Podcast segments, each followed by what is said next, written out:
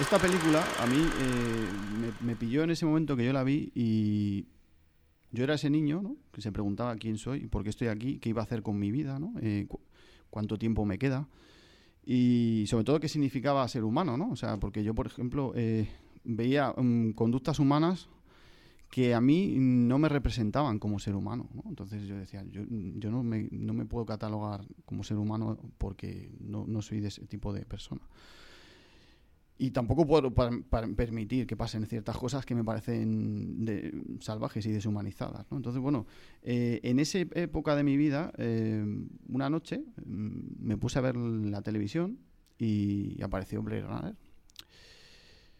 Apareció Blade Runner y yo me quedé fascinado, ¿no? Eh, porque en ese momento era como que esa película me estaba hablando del futuro, del año 2019, que yo iba a tener de mayor.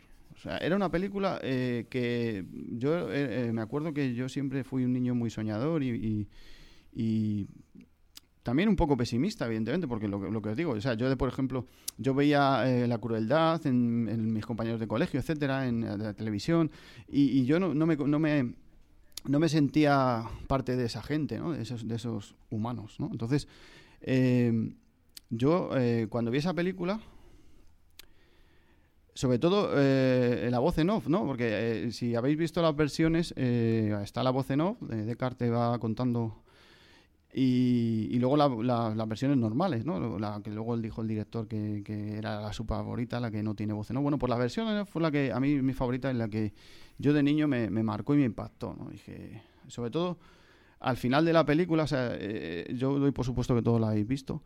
eh, cuando, cuando Roy Batty salva a, a Deckard, que se acaba de cargar a su novia.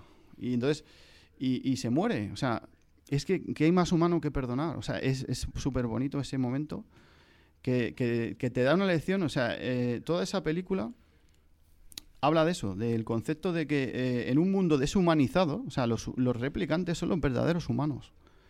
Y por desgracia, a este mundo le ha pasado eso ahora mismo. Estamos en el año 2020. Ha pasado un año eh, de ese futuro y estamos todavía mm, más esclavos y somos todos más deshumanizados que nunca. Es mi opinión de, de- todo esto. Y esa película por eso me ha marcado tanto, porque yo de pequeño eh, vi que todo lo que iba, lo que había visto yo en ese momento de mi, de mi, de mi trascendencia, ¿no? de que ya empezaba yo a tener conciencia, eh, todo eso, esa película lo ha ido marcando. O sea, evidentemente no hay coches voladores, eh, los, los teléfonos están en las manos, no hay videocabinas, pero da igual, son detalles muy nimios, porque eh, por donde vayas, eh, la industria china lo ha, lo ha copado todo, o sea, está todo copado por... Yo le compro el pan a un chino. hay una multiculturalidad también que... que que, que es eh, eh, somos todos en esa multiculturalidad, multiculturalidad estamos todos perdidos en valores. Eh, entonces eso, eh, es una película que mm, para mí es la mejor película de la historia del cine y es mucho decir, pero para mí es la mejor ¿por qué?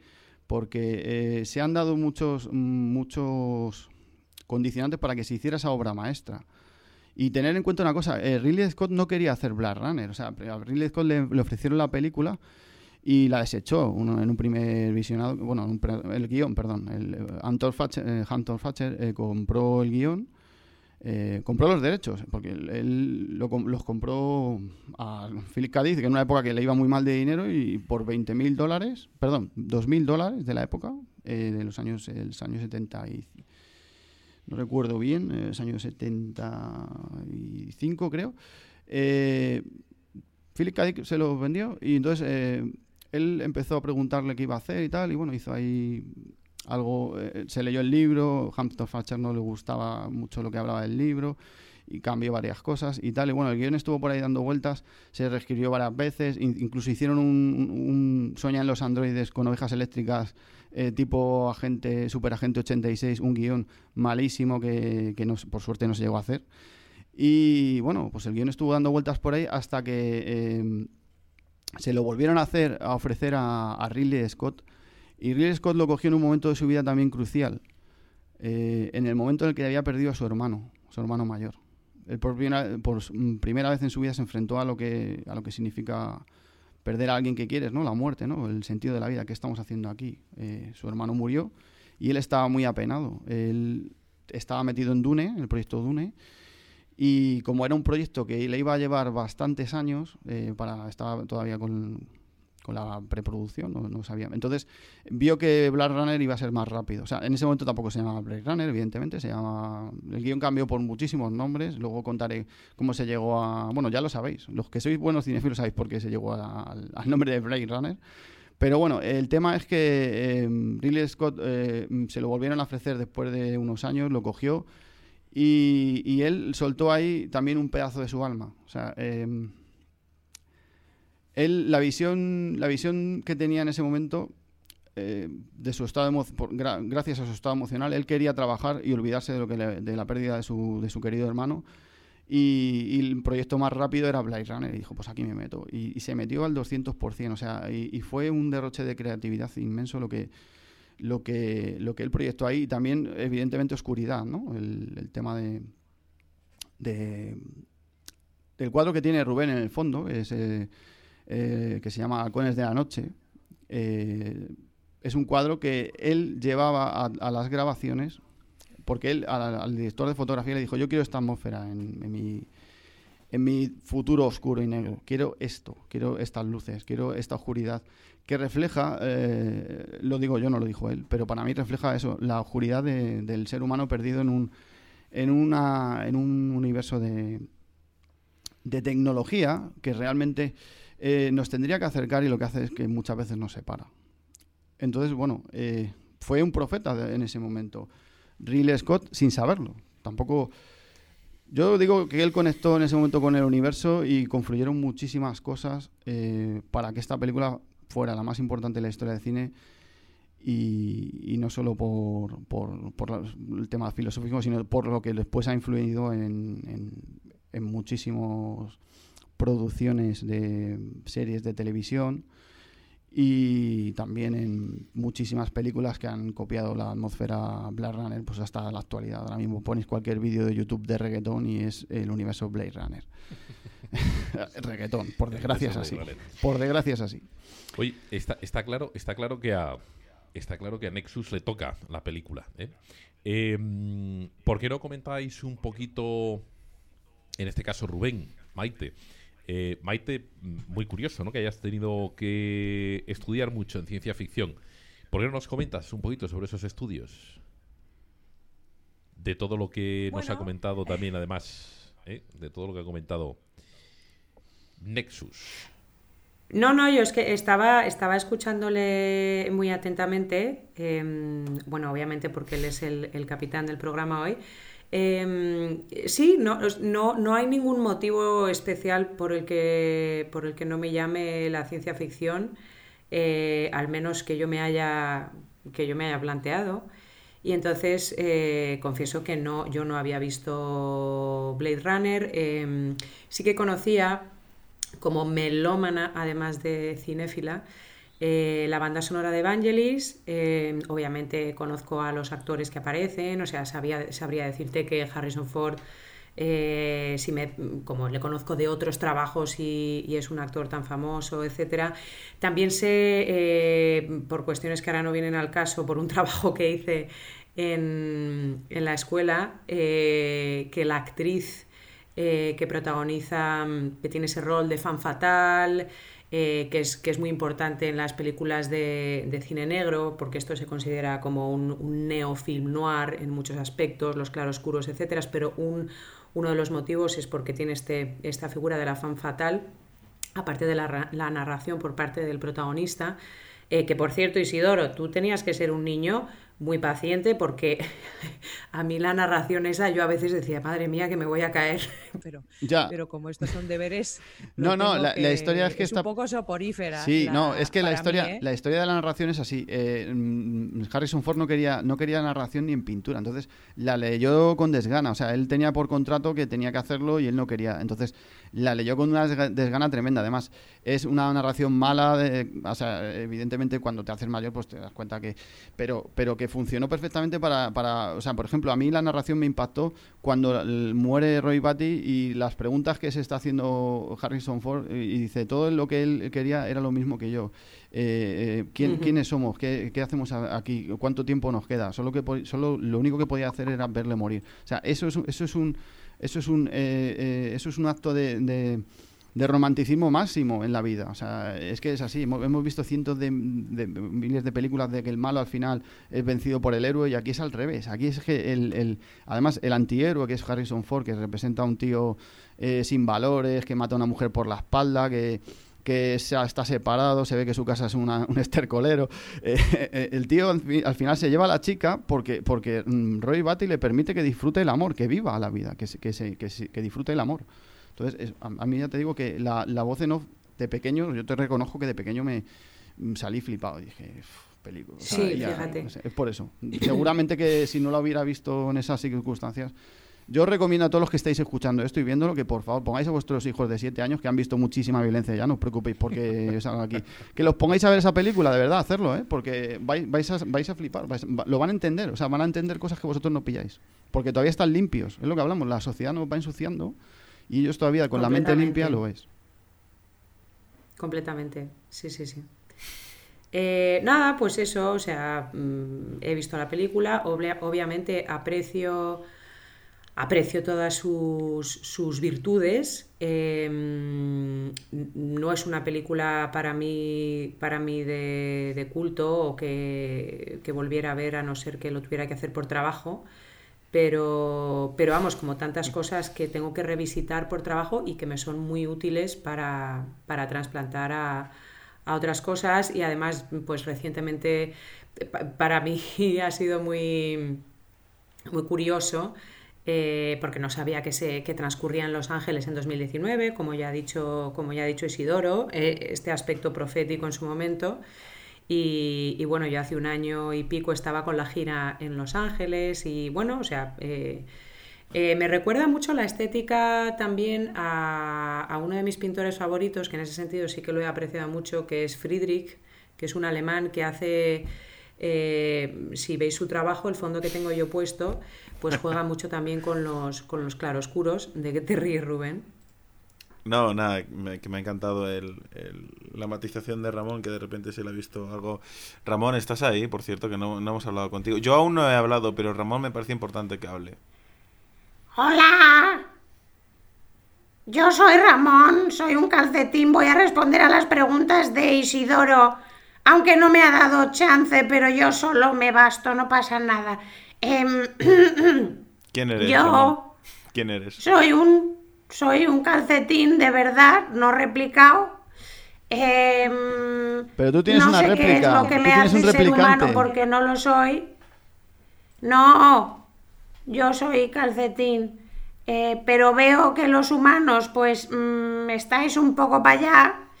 Y a mí el Blade Runner este, te diré que he creído ver a Ramona en cada esquina y en cada luz de neón y yo moriría por ella, me deshilacharía por ella. No tengo más que decir. Bueno, pues La, atmósfera también está sacada del cómic de Heavy Metal y de Moebius, del, gran dibujante Moebius. También para que no, lo habrás visto también por ahí, ¿no? Que sobre todo los trajes de Moebius salen en, en, Alien, o sea, los trajes de los astronautas de, de Alien son de diseños de este hombre. Dibujante francés. Rubén. Ah, vale, es que no, he escuchado lo último, perdón, es que la conexión ahí anda. ¿Qué, qué, qué, ha preguntado? ¿Qué, no entiendo, dime. Comentaros de la peli. ¿Qué te, qué te, qué te, porque estaba ah, Mira, Rubén, eh, te voy a decir una cosa. Eh, mira, el, tema de Black Runner es o la amas o la odias. Ah, y es así, no pasa nada. O sea, eh, entonces. Yo no la. Yo no, ni odio ni amo a casi nadie, ni a casi nada. Entonces, y Blade Runner no es no es eh, excepción. No la amo eh, y no la odio. Eh, y pues conozco los típicos datos que no quiero soltar porque quiero que los sueltes tú y que te lleves el... Coño, suéltalos tú porque yo voy a entrar más en lo emocional que en los datos. Tengo aquí un montón de datos y tal y, es que... Lo típico. Voy a contar cosas que no se han contado. Sí, sí que. No, no voy a entrar en eso. Lo que sí que voy a hablar, voy a hablar es de cosas que tú has comentado, eh, contrastándolas un poco, sacando a lo mejor conclusiones. Por ejemplo, lo que decías de que lo más importante es eh, perdonar o lo más humano. Eh, yo veo el personaje de, del replicante, de Ruche Hauer, un poco como Jesucristo, como otro personaje mítico de ficción, claramente, de la historia, que igual, incluso cuando le estaban... Sí, Maite, es de ficción aunque le, aunque le estaban matando. aunque le estaban matando a Jesucristo, eh, él perdonaba a las personas que le estaban intentando matar o que le estaban incluso consiguiendo matar. Y el simbolismo de la paloma, algo muy bíblico también, ahí está. Luego otra cosa que has dicho es el tema de que Ridley Scott tenía a lo mejor ese, esas ideas o no tiene por qué muchos directores eh, o, escritores, etcétera, simplemente tienen una historia, se tienen que mentalizar e incluso personas que a lo mejor han escrito libros tremendamente progresistas eran de ideas opuestas.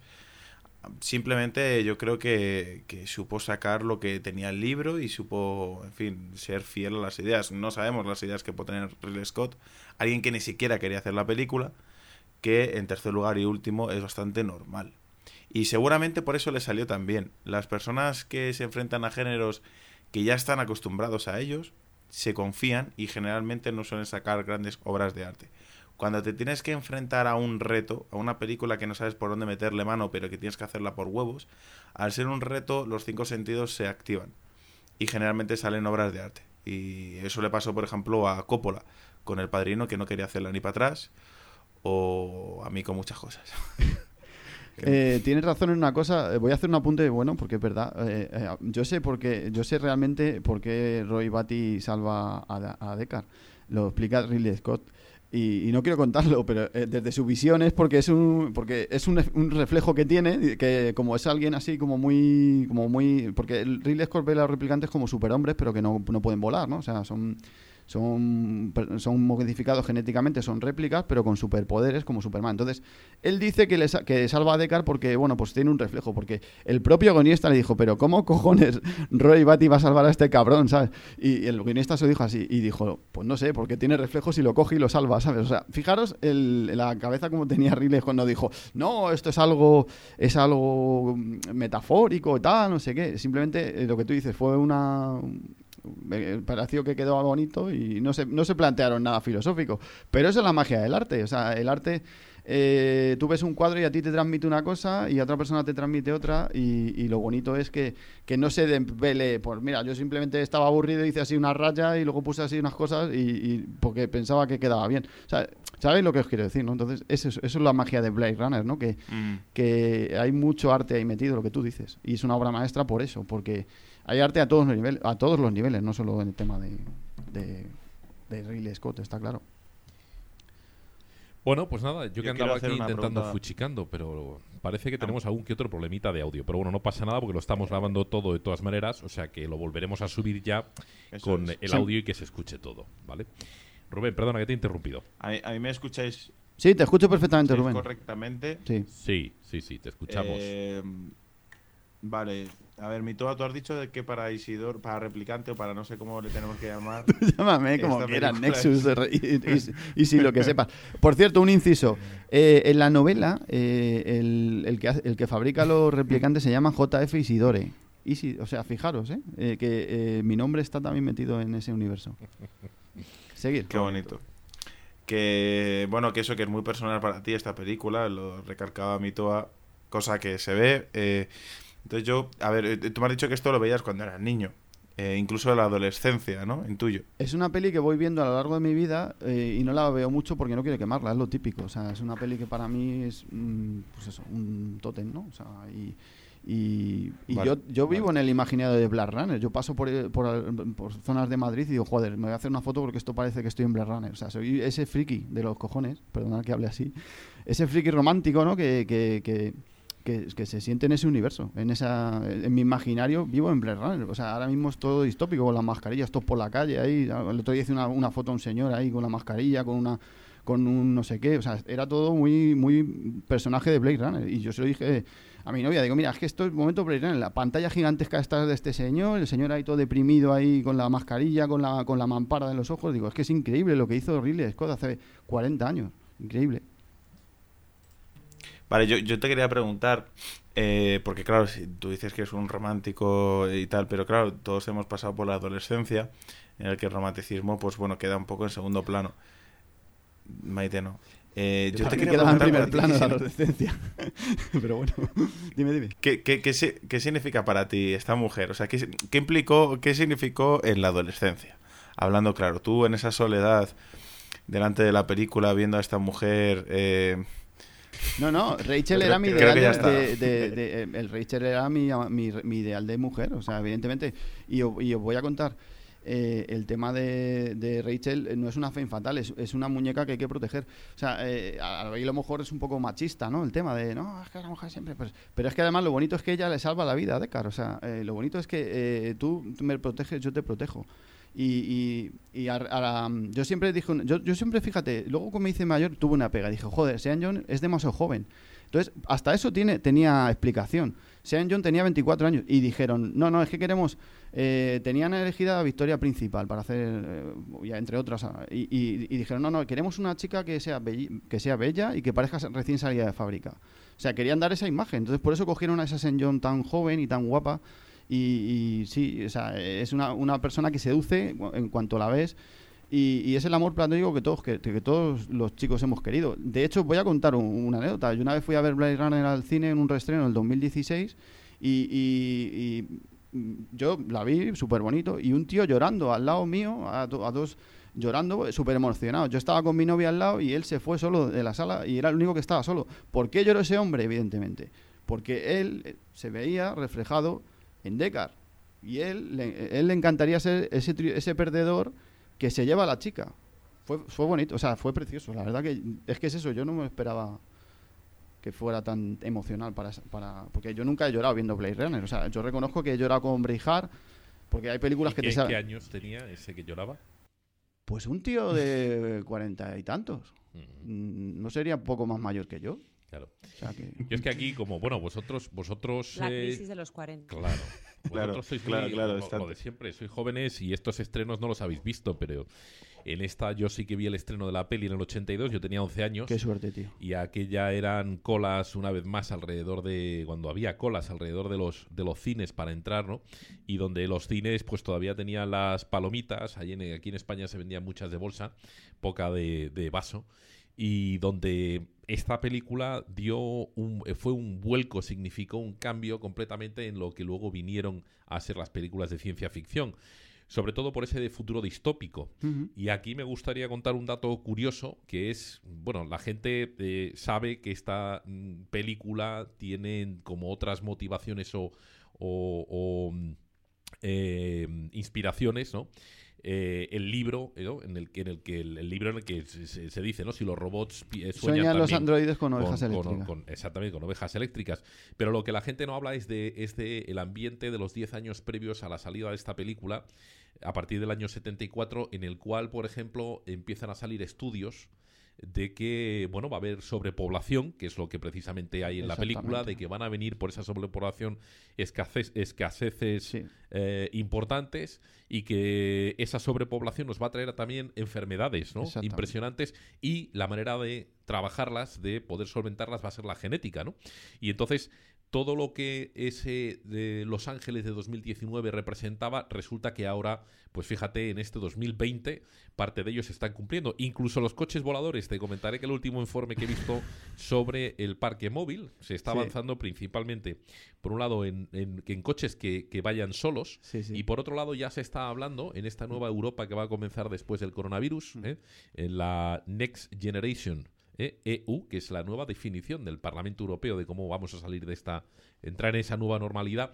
Uno de, las, de los eh, parkings que se van a empezar a fabricar al lado de los aeropuertos son los vertiports. ¿A que no sabemos qué es un vertiport? Pues un vertiport es un parking de aviones verticales, pero no aviones, coches, porque se van a empezar a fabricar coches de desplazamiento igual que los de Blade Runner de aquí a 5, 7 años, ¿vale? O sea que la película en ese sentido es alucinante, ¿no? Mm. Y sobre todo eso, en 1974 comienza a través de ese club de Roma, comienza a lanzarse el mensaje, ¿no? Del apocalipsis ecológico que ahora es tan eh, tan presente en nuestra, en nuestra vida. Es que sí, sí, No, no, es que es eso, que la película, a mí de niño yo, me yo entendí perfectamente que hay una pirámide, que somos los que estamos abajo de la pirámide, que el, que arriba, el que está, los que están arriba de la pirámide son los que nos fabrican como esclavos, o sea, yo entendí todo eso de niño. Eh, el ojo que nos vigila, o sea, está, esa película es una película que es una muñeca rusa, tiene un montón de capas.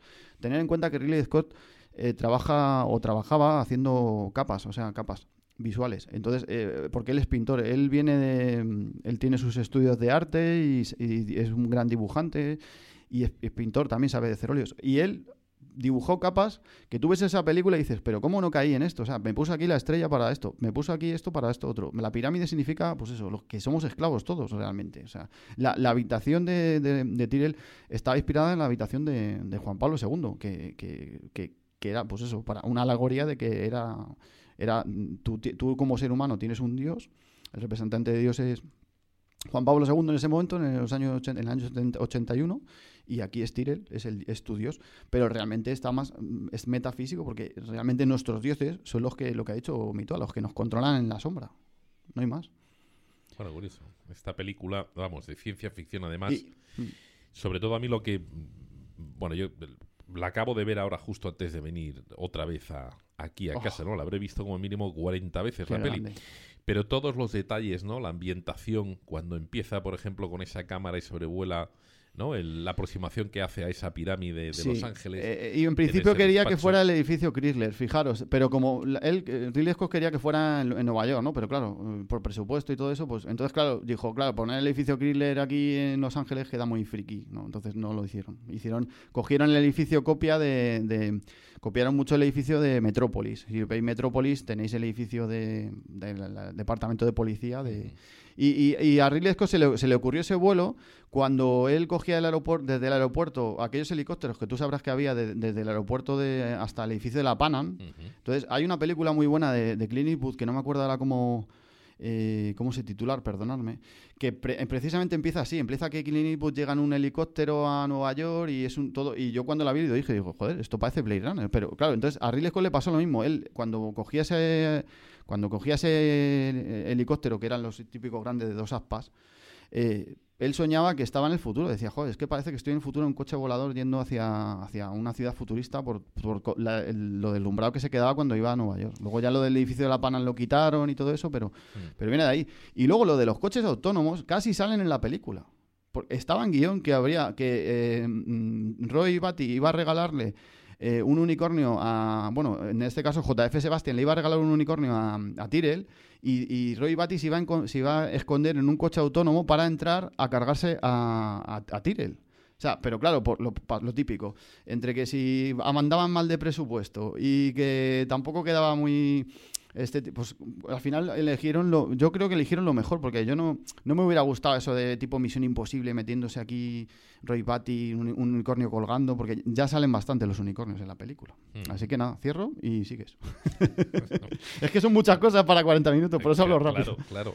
No, otro, cosa, otro detalle, has hablado de Nueva York y hablando del nombre de la película, Blade Runner, en realidad es un libro. Sí, exactamente. Blade Runner, Movie. Hmm. Es un libro en el cual ah. está basado en Nueva York, ¿no? Hmm. Y eso también es un detalle curioso, ¿no? Muy interesante, que trata precisamente en una novela en la cual un ATS o un asistente, ¿no? De, de, hospital cuenta sus, sus historias, ¿no? Y entre ellas, bueno, pues hay un equipo que se llaman los Blade Runners, que son dentro de un futuro distópico, ¿no? En un futuro distópico tienen unos, unos zapatos, van con, ¿no? Van como patinando básicamente, o son unos zapatos entre comillas, salados y con cuchillas por los cuales pueden meterse por diferentes sitios en esa novela para mm, conseguir esto, ¿cómo se dice? Equipo sanitario. Y ese equipo sanitario llevárselo a eh, hospitales que estaban, estaban metidos subterráneos, ¿no? Dentro de, la tierra. Pero bueno, eh, y de ahí sale a Nueva York. Lo que pasa es que le dijeron a Ridley que en Nueva York no, porque costaba muy caro grabar mm, exactamente cualquier tipo de, escena, ¿no? Bueno, la película, la verdad que es alucinante, totalmente alucinante. Por lo menos para los de mi generación fue el después de la Guerra de las Galaxias, porque primero vino la Guerra de las Galaxias, luego vino Alien y después esta, que cambió completamente el, la perspectiva que tenía la gente, ¿no? Del, de esos, del, viaje del futuro claro. y sobre todo ese futuro distópico. Eh, que al en el cine fue, al principio fue un auténtico fracaso en el cine porque la gente quería ver otro Star Wars y tal. Bueno, ya se ha hablado mucho de eso. Entonces, pues, pues fíjate que se encontrara una película de autor que, que ni, ni, siquiera el propio Harrison Ford acaba de entender bien. Entonces, fue algo que, que, luego el tiempo ha puesto en su sitio esta obra maestra precisamente por, por el tema de poder revisionarla una y otra vez y, yo fijaros con el tema de, de, esta película, eh, cuando yo era niño y salía Vangelis, yo pensaba que era una pedazo de banda de gente ahí haciendo cosas con sintetizadores y no sé qué. Y, luego resulta que no, que era un tío, un tío que además le ponía las imágenes y las improvisaba. O sea, bueno, ya, ya, hablaremos otro día de Vangelis, que ese hombre es un genio. No tiene ni, idea de leer eh, partituras, ni falta que le hace. Seguimos. Rubén, di algo que está Oye, habéis comentado, em, Isidoro, has dicho que, muchas veces vas, vas eh, vives tu vida eh, como si fuera Blade Runner, que es algo con lo que yo me he sentido muy identificada, no con Blade Runner específicamente, pero yo muchas veces em, voy por ahí y pienso que estoy en una película. Entonces me gustaría preguntaros eh, al hilo de, esa, de, ese hábito de Isidoro, de esa costumbre o de, esa forma de, vivir su vida con la que yo me he sentido muy identificada. Si os pasa eso a vosotros, luego os digo yo en qué películas normalmente me muevo. Em, ¿Y con qué película, Rubén, por ejemplo? Tú vas por ahí y, igual me dice, pues no, mira, a mi chica, pues no, ¿sabes? Yo hago películas, pero no vivo en una. Pero a ti eso te pasa. Bueno, eh, yo antes, digamos que, no tenía atada la imaginación. Ahora sí la tengo atada y la suelto cuando, cuando yo decido. Antes la tenía desperdigada y, en fin, a, salvajada, como digo yo. Eh, yo sí, bueno, yo vivía en el Señor de los Anillos. Yo recuerdo una anécdota bastante clara eh, de una vez que mi madre pues venía a zurrarme por cualquier cosa que hubiera hecho y yo cogí una vara en mitad del pueblo yo estaba convencido que iba, a que, iba, que, iba, que iba a funcionar, pero bueno. Y pues me puse a gritar que no puedes pasar. Y golpeé el suelo con la vara. Dije, esta no pasa. O sea, y bueno, pues naturalmente pasó y en fin, eh, el barro me, me, me, engulló. Sí, sí he pensado más de una vez de, de que estaba como en el show de Truman. Sí, alguna vez he pensado eso, de que ves a las montañas y dices, sus, pero es que las de lejos ya no parecen 3D. Ya ves ahí las líneas y tal, ya no sé. Y estos vecinos siempre son los mismos en el pueblo, no sé, no sé. Sí, a veces lo he pensado. ¿Y tú, Mitoa? Pues yo no, la verdad que ahora mismo no estoy viendo ninguna película, pero sí que he vivido cuando era más chaval. Me, me gustaron muchas películas. de, de súper pequeño era la guerra de la guerra de las galaxias. Yo quería ser astronauta e irme al espacio. Entonces vivía toda mi, toda mi vida con, la espada láser y, ser Luke Skywalker, ¿no? Pero eso es lo que más me ha llegado. Luego las guerras y batallas violentas, ¿no? Las épicas eh, de estilo Gladiator, también precisamente de Ridley Scott, ¿no? Pero ahora ya no. Ahora ya con los niños y la vida familiar me he vuelto, me he vuelto muy tranquilo. Ahora lo que quiero es vivir mi película, que es muy bonito. Muy bien. Oye, llevamos 38 minutitos. Siempre habíamos dicho que íbamos a dejar las, las, las pelis, ¿no? Los programas, en este caso, en, mm. eh, en 40 minutos. ¿Qué os parece? Pues podemos ir, podemos ir despidiéndonos o eso, pero Isidoro es capitán general aquí. No sé ¿Qué se te ha quedado? ¿Se te ha quedado algo por ahí? No, eh, eh, es lo que os digo. Tenía un montón de apuntes técnicos y todo eso y, sinceramente creo que, esta peli merecía hablar, centrarnos en esto, en lo que hemos estado hablando, que ha sido súper bonito y me, da pena que no, que no estén los demás colaboradores, pero bueno, la próxima se puede incluso hacer otro debate sobre Blade Runner o cualquier otra película otro día, sin problemas. Yo a los espectadores les preguntaré eso, que, las preguntas que hice antes de mm, trascendentales que las respondan en comentarios, pongan ahí sus, sus visiones de, quiénes somos. Y, bueno, pues estaría bien que otro día los leyéramos y, eso. y nada, hacer un recalco de que para mí, eh, tener en cuenta que esta peli es tan, es tan influenciable que eh, me, da pena que es la peli que más ha influenciado en el mundo de la moda durante estos cuarenta y tantos años. bueno, la peli es del 82, perdona, no, todavía justo eh, le queda poco las para los 40. Yo tengo 40 y... andará ya para los 40 años, ¿no? Pero... mira, hubo dos diseñadores que ya han pasado sin pena ni gloria, que eran los diseñadores de vestuario, Michael Kaplan y, y Charles Clone, perdonad por mi inglés, que ellos han hecho historia de la moda porque y no se les menciona nunca, porque toda la, ropa... Yo me he traído una camisa que se, que se parece mucho a la que lleva Deca. Eh, he visto un montón de ropa mm, en moda durante toda mi vida que era inspiración Black Runner, inspiración Black Runner. O sea, eh, es así. O sea, eh, es una peli que, que, que, creó un estilo, o sea, ha creado un estilo, una influencia de la moda en la, en la arquitectura, evidentemente, también. Por eso yo digo que paso por sitios y parecen escenarios de Black Runner, o sea, y a esa gente también habría que, eso, que decir, joder, no se habla nunca de ellos, o sea, y, son los más, las personas que más influencia han tenido en el mundo de la moda por encima de, de Dior o cualquier otro de estos que tienen su estilo ahí ceñidito y, y ya está. Yo recojo este comentario para hacer un poco de publicidad porque sí que vamos a tener un programa eh, que podemos retomar esto y, ampliar sobre profesiones, eh, no voy a decir bien el título exactamente porque no me falla la memoria, pero profesiones que no son muy conocidas porque en el, en el mundo del cine y que también participan en, lo que es eh, sacar adelante una película, pues porque siempre llevan la fama pues los actores, el director, el guionista quizá, pero, pero hay todo un ejército y tendremos un programa em, sobre profesiones eh, de cine que son menos conocidas. Así que atentos. Oye, y sí, eh, eh, por lo menos también cuéntale a los aquí a los espectadores ese libro que te traes que es de culto. Vale, exactamente, sí. Eh, no, es que iba a decir, iba a decir pues eso, que evidentemente esta peli no hubiera sido tan grande sin el diseño de producción y de, la dirección de arte, evidentemente. Eso es Rubén. Me habló de ello Rubén y me parece muy una profesión muy interesante, el diseño de arte, porque es crear lo que alguien te dice, tú tienes que hacer realidad y crear una fantasía. Y os voy a recomendar para terminar eh, eh, la Biblia, esto es una Biblia que eh, se llama Futuro en Negro, como se hizo Blade Runner, que evidentemente lo escribió un, periodista que en aquel momento era, era joven y le mandaron para hacer un pequeño reportaje. Entonces el tío se quedó estasiado y se quedó enganchado a esto y se tiró 15 años para hacer este libro. Entonces, faltan muchas cosas, evidentemente, he, hecho, he dicho lo más pero aquí tenéis la Biblia, o sea, tenéis eh, cosas que vais a saber eh, si realmente Ridley Scott quería o no que fuera de car replicante, porque eh, ya, se, ya se sabe que de car es replicante, no sé qué.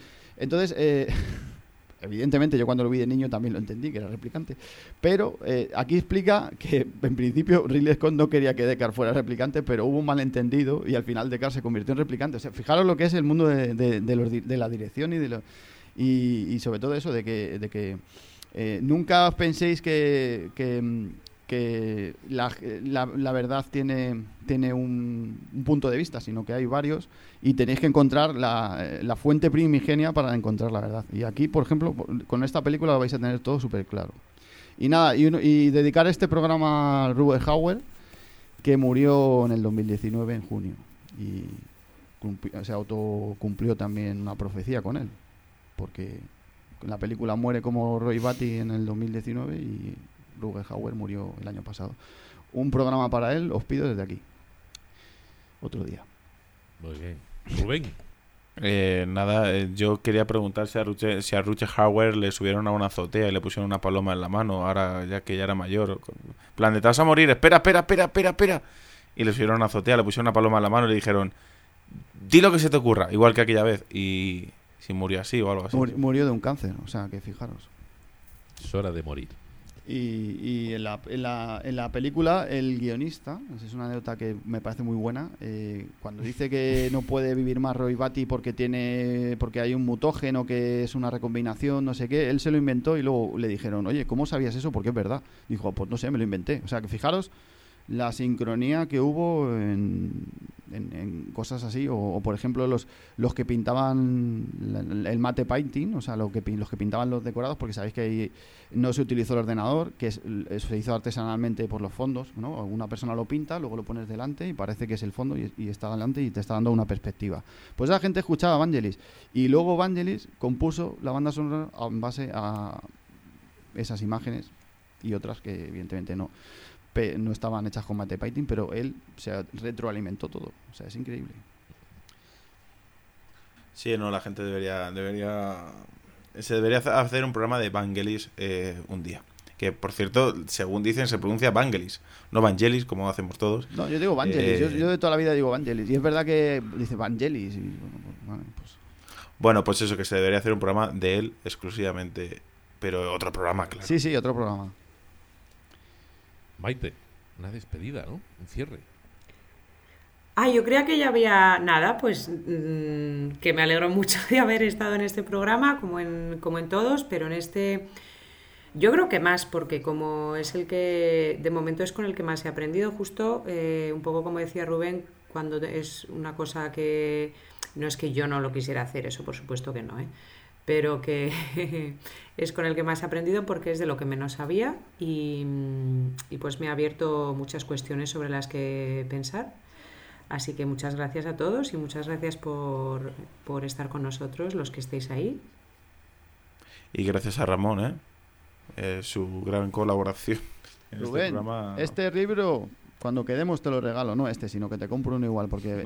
¿Me, lo, regalas? Esto aprende, o sea, aprende un montón, tío, de cine. O sea, de los conflictos que, hay y todo eso, o sea, es buenísimo. No, no me he podido meter en todos los conflictos que hubo, pero fue un milagro, os digo que fue un milagro que Blade Runner saliera, saliera adelante, porque nadie, nadie creía en, en el guion y, bueno, ya os digo que que el libro es una mierda comparado con la película porque ni, el propio Ridley Scott se, se, pudo terminar el libro de lo malo que es. O sea, es una novela que está eh, que no tiene nada que ver con la película. Tiene, evidentemente se cogieron cosas de ahí, pero pero la novela está muy muy em, situada en 1960, en la época de la... O sea, tú estás leyendo esa novela y, mentalmente te estás viendo en 1960. Por, Philip K. Dick, el pobre, murió cuando ya había visto 20 minutos de metraje y murió con ganas de ver Blade Runner porque dijo, Dios mío, se habéis metido en mi, en mi mente. Y eso fue se emocionó porque él no quería trabajar con Hollywood. Y, fue una pena porque llamaba al periodista que hizo este libro, Paul M. Samon, que eh, tuvo contacto con esto con él, y le decía, ¿cuánto queda para que la, la termine? Y, el pobre al final murió en cuatro meses justo antes de que la, la estrenaran. Así que, bueno, pues si me, si me lo regalas, yo me, me leo esa Biblia. Sí, sí. Me la leo. Ya me leí la, me leí la otra, así que esta ya me va a costar menos. Se aprende muchísimo de cine, muchísimo. Oye, pues si nos vamos entonces, lo dicho, que el Club de los Cinéfilos Muertos, eh, bueno, esperemos que por supuesto va a haber una eh, versión editada porque el sonido no ha podido salir como tenía que salir. Bueno, da igual. Y nada, a todos chicos, chicas, muchísimas gracias por, por el tiempo y a los que nos habéis escuchado y los que nos vais a escuchar, un abrazo a todos y muchísimas gracias. Rubén, no sé si te despides tú ya también, ¿no? Nos hemos despedido todos, ¿no? Yo me, despido. Adiós, Rubén. Yo digo, mi lema... replicando la despedida. Replícate, que te replicas de otra vez. Rubén, vete. Adiós. Recordar que los replicantes son más humanos que los humanos. Ser replicantes. yo, no me lo creo, pero bueno. Hasta luego, entonces. Hasta, luego. Hasta luego. Chao, chao, chao. Luego.